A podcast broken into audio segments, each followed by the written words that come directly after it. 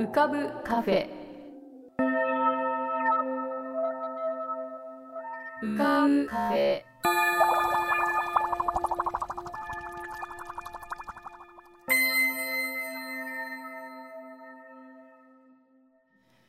2023年10月13日。こんばんは。癒しのアートラジオ浮かぶカフェシーズン9へようこそ。カフェ店主の幸代です。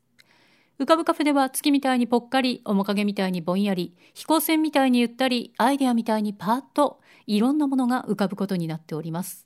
少し浮かぶこともかなり浮かぶこともございます。地上では不自由なあなたも、ここでは自由です。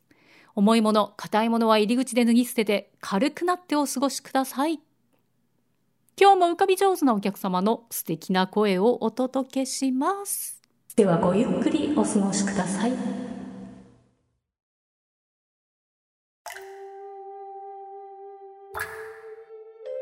桐竹門富こと富さんのぷかぷか温泉独り言。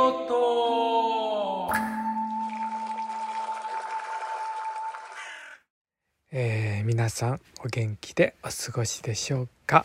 本日もぷかぷか温泉にご入湯いただきまして誠に大きに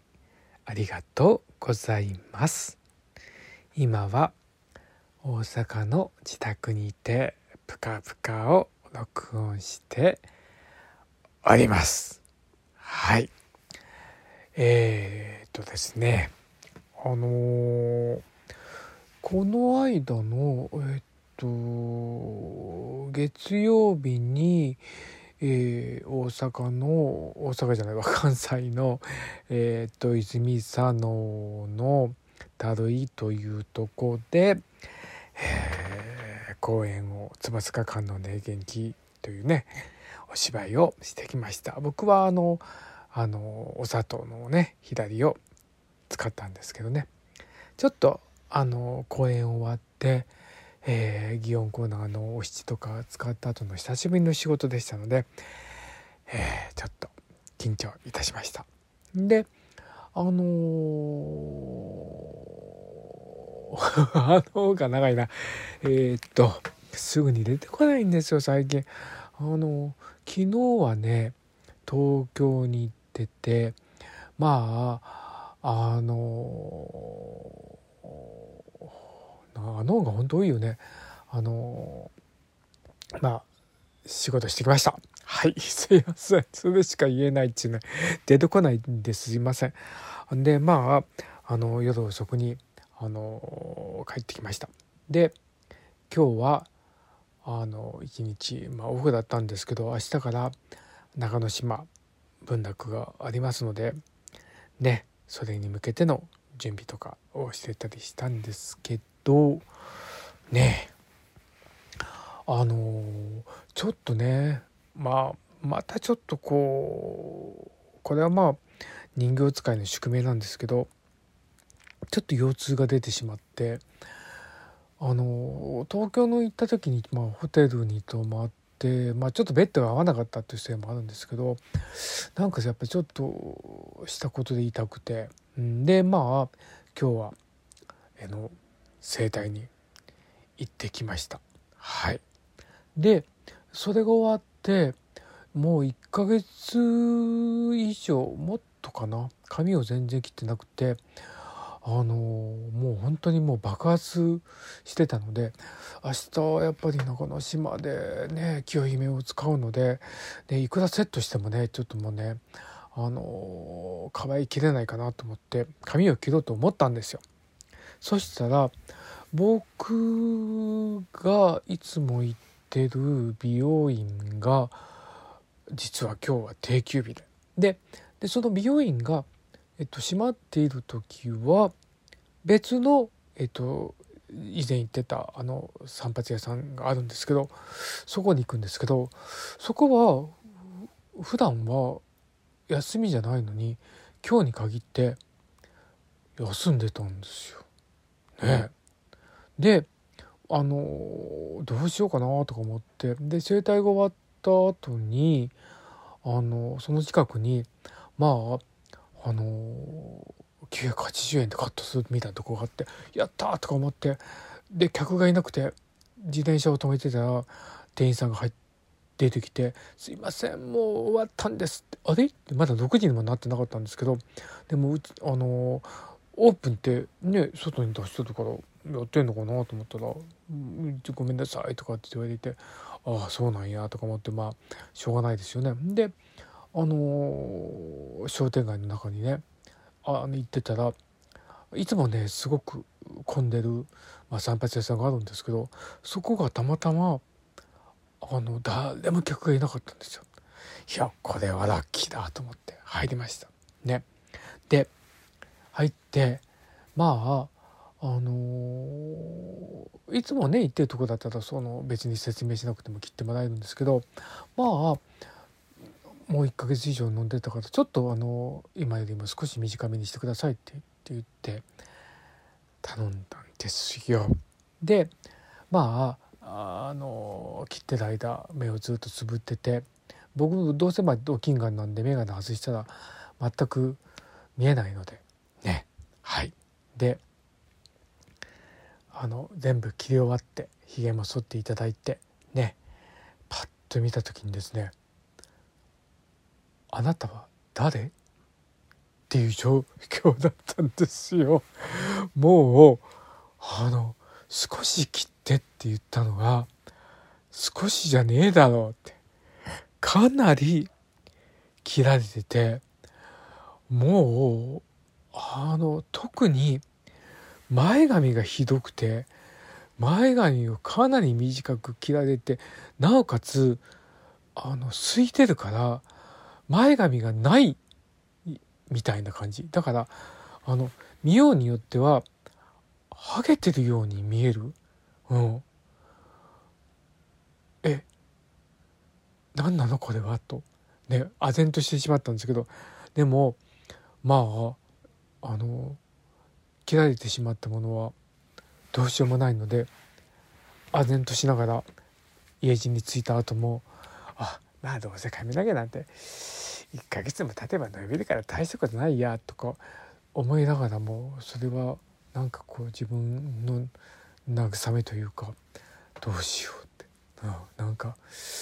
どうしたらいいどうしたらいいんだろうなっていうふうになんかちょっと考えてたんですけどでもまあどうしようもないですよね。まああのこういうこともあるだろうとねやっぱり日頃ちゃんと行ってるとこにね切りに行けばよかったのにたまたま今日休み。明日の朝でもね予約していけばこんなことにはならなかったのに。ねえ。まああの伸びるまで待ちます本当に。ねそれしかないので。はい。だからこういうこともね勉強だと思いました。で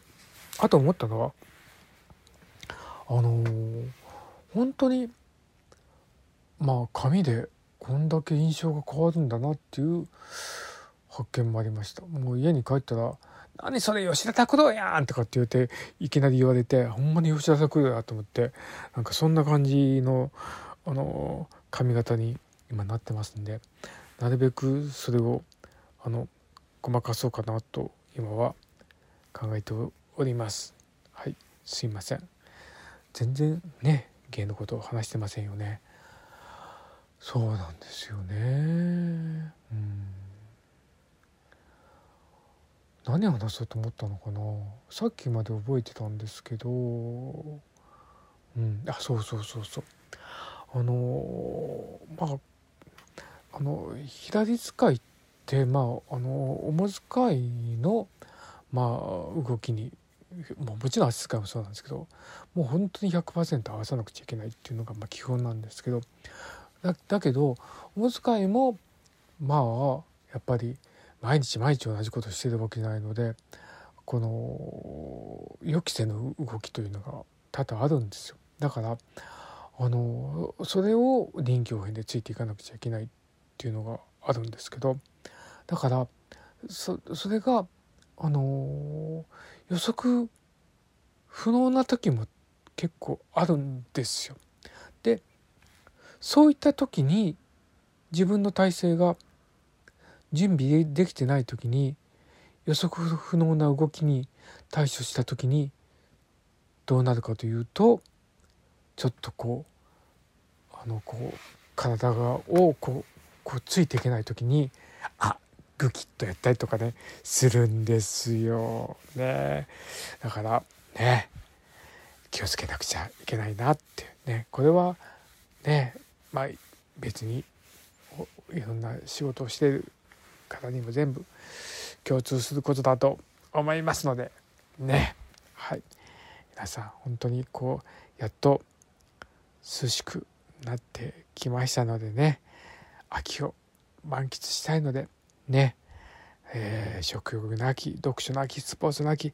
ねいろんな秋秋秋なので、えー、楽しむように健康にはくれぐれも気をつけていただきたいと思います。はいそれではまた。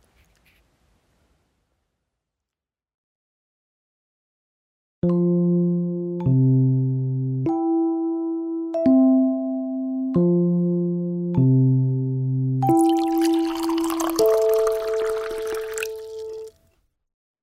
皆様いかがお過ごしでしょうか？10月ももう上旬が終わりですね。中旬に入ってきております、まあ、1年も10月ぐらいになると何と言いますか諦めに入ってくるとでも言いますか。いやいやそんなことはありません。新しい気持ちに切り替えてまたエンジン全開という感じなのかな長い夏の後でという感じですけれどもまあそうですね大体1年の初めっていうと今年はあんなことをやろうこんなことをやろうこんなふうに生活を整えようなんて考えるんですけれどもそれが2月3月4月5月ぐらいになるとあれなんかまだできてないなみたいな感じになってきて。で6月7月ぐらいになると暑いなっていう感じでまあ暑いから無理だよねっていう感じで。でそれで8月が終わって9月になるとおちょっと涼しくなってきたかなっていうことで気持ちを入れ替えるんですけれどもそれでもやっぱり同じようにダラダラ過ごしてしまったりして。そして10月ぐらいになると諦めとでも言いますか。まあこんなふうにここまで1年過ごしてきた自分を戒めようとするかあるいはいやでもよくやったんじゃないかなっていうふうに認めてあげるか、えまあ、その辺の分かれ道になってくるんじゃないかと思います。ものは考えようですよね。そうですねなんか今年はってもう今年の総括に入るのかっていうことなんですがやたらこう事務作業みたいのが多かったですね。あまりこうクリエイティブな自由なわーっと楽しいようなことは少なくて淡々と黙々と時にはうーっていう感じの顔になりながら作業を続ける、まあ、種まきと呼びたいと思います。あるいは耕すっていう感じですね。なんか畝とかこう作ってでこう掘っていってここに何か植えようかなと思って土をこう掘っていくんですけれどもそうするとガラガラとこう硬い石なんかが出てきたりしてこれも取り分けなきゃいけないあ木の根っこもあるなとかそんな感じででなかなか作業が進まないんですけれどもちょっと苛立ったりもするんですがそれをこうコツコツ誰も見てないけどコツコツみたいな感じでえー、それを耕しましてそろそろ種をまけるかどうかっていう感じのところまでは来たかなと思ってますなので今年はなんかあまり多分花が咲くとかそういうレベルのところまではいけないいかないんじゃないかと思います。まああの皆さんまあよくこう今年はこんな年とか占いですとか何て言うんですかね。あの何年生まれの人はどうで今年はこんな風になるとかああいうのお好きでしょうか？それとも全然信じない方でしょうか？まあ信じるも信じないもその人の自由そして当たるも八卦当たらぬも八卦ということになるわけですがその年々の年回りみたいなのはなんかあるような気がします。でそれはまあもちろん何年に生まれたからどうとか何座だからどうとかいうこととはまたもしかしたら違うのかもしれないのですがそれぞれの人にそれぞれの季節が訪れるとでも言いましょうか。でこれも別にあの春夏秋冬みたいな感じで、えー、なってるとも限らないのかな。あの昔あのおのおの名人で世阿弥っていう人いましたけれどもその世阿弥さんとかの本を読みますと「風刺家電」なんて有名な本がありますけれども。あれだとまあ人間のというか役者さんのこうどういう何歳の時にどういうお稽古っていうかどこにフォーカスして、え、自分を鍛えていったらいいかみたいなことが書いてあるんですがすごいですよね。あんな昔の人がまあ別に昔だからどうってことはないんですけれども非常に理論的にそういうことを書いて書き残している方なんですけれどもその世阿弥なんかによると割と春夏秋冬みたいな感じで若い時はこう年を取ったら枯れ木のような感じだけれども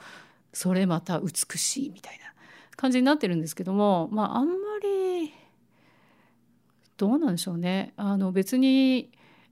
冬の後にまた春も来るわけだし うんなんか順番も適当になっちゃうこともあるのかな。でもやっぱりそういう自然に従う部分もあるのかな。でもこう年回りみたいなのっていうのはありますよね。まあ、私は別にあのあんまり年齢も性別も肩書きもあんまり気にしない方なので別にあれ冬かなと思ったら突然また秋に戻るとか そういうのもいいと思うんですけれどもそうですねまあそういうわけで今年は私は耕すというのがテーマだったんじゃないかなと思いたいです。だって花が咲かないんですもん。なんて思いながらえ皆様は今年はどんな年だったでしょうか？というか年の途中でしょうか。まあなんかそんな感じで、まあ、日々忙殺されまして目の前にあることだけに現実にこう押しつぶされそうになりますけどもうちょっとこう離れてみるとああ私は今この広い美しい土地を耕しているのだなとかああ今種をまいてるんだなとか。